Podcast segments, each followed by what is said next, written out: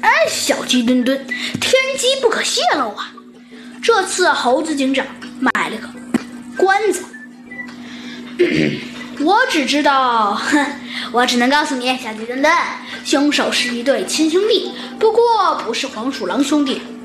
哎呀，求求你了，猴子警长，快告诉我们，告诉我们！小鸡墩墩呐，急不可待地说道：“猴子警长，你是不是……呃，你是不是喝醉了？”什么呀，小鸡墩墩！猴子警长啊，有些无奈地说道：“我也不喝酒啊。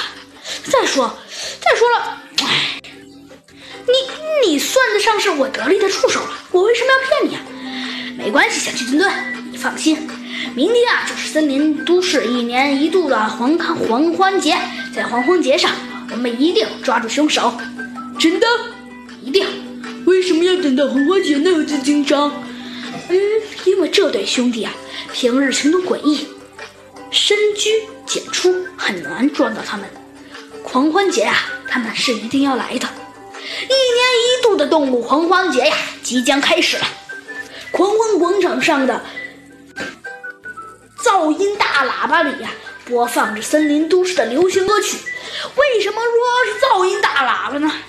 因为那喇叭的声简直是太大了，基本上啊，的确夸张了点，但是基本上半个森林都市都能听得见了。天哪，渐渐的黑了下来，暮色给大地蒙上了一层迷离的神秘色彩。主席台上的彩色。彩虹灯有规律的闪烁着，猴子警长和小鸡墩墩呢，穿着便装混迹在狂欢的小动物之中。猴子警长啊，把小鸡墩墩叫到身边，问道：“小鸡墩墩，捕捉凶手的时刻到了，看到了没有？主席台前，嗯，那对，没错，就是那对茶色眼镜的家伙，就是凶手。”小鸡墩墩呢，有些着急的问道。猴子警长怎么干？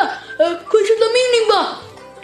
这一对兄弟是极其凶残恶毒的家伙，如果 如果不同时出击，会吃大亏的。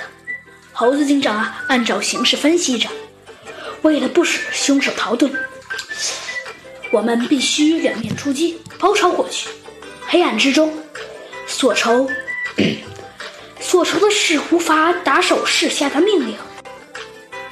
哎，对了，小鸡墩墩，猴子警长突然说道：“小鸡墩墩，你现在呀，以你最快的速度，赶紧，嗯，赶紧跑到我的警察局，就在那里。”猴子警长用手指了指，还别说，这个狂欢会场啊，离猴子警长的警察局也不远。你赶紧去偷偷的叫几个警员，知道了吗？知道了。没过一会儿，小鸡墩墩带着几个警员就偷偷摸摸的走了过来。小鸡墩墩呢，先开始了他的长篇大论。他说道：“猴子警长，我觉得最好，呃，最好使用大家都看得到的信号，呃，下达命令。”哼，猴子警长投过来了赞许的目光，说道：“你这点说的很好，但是，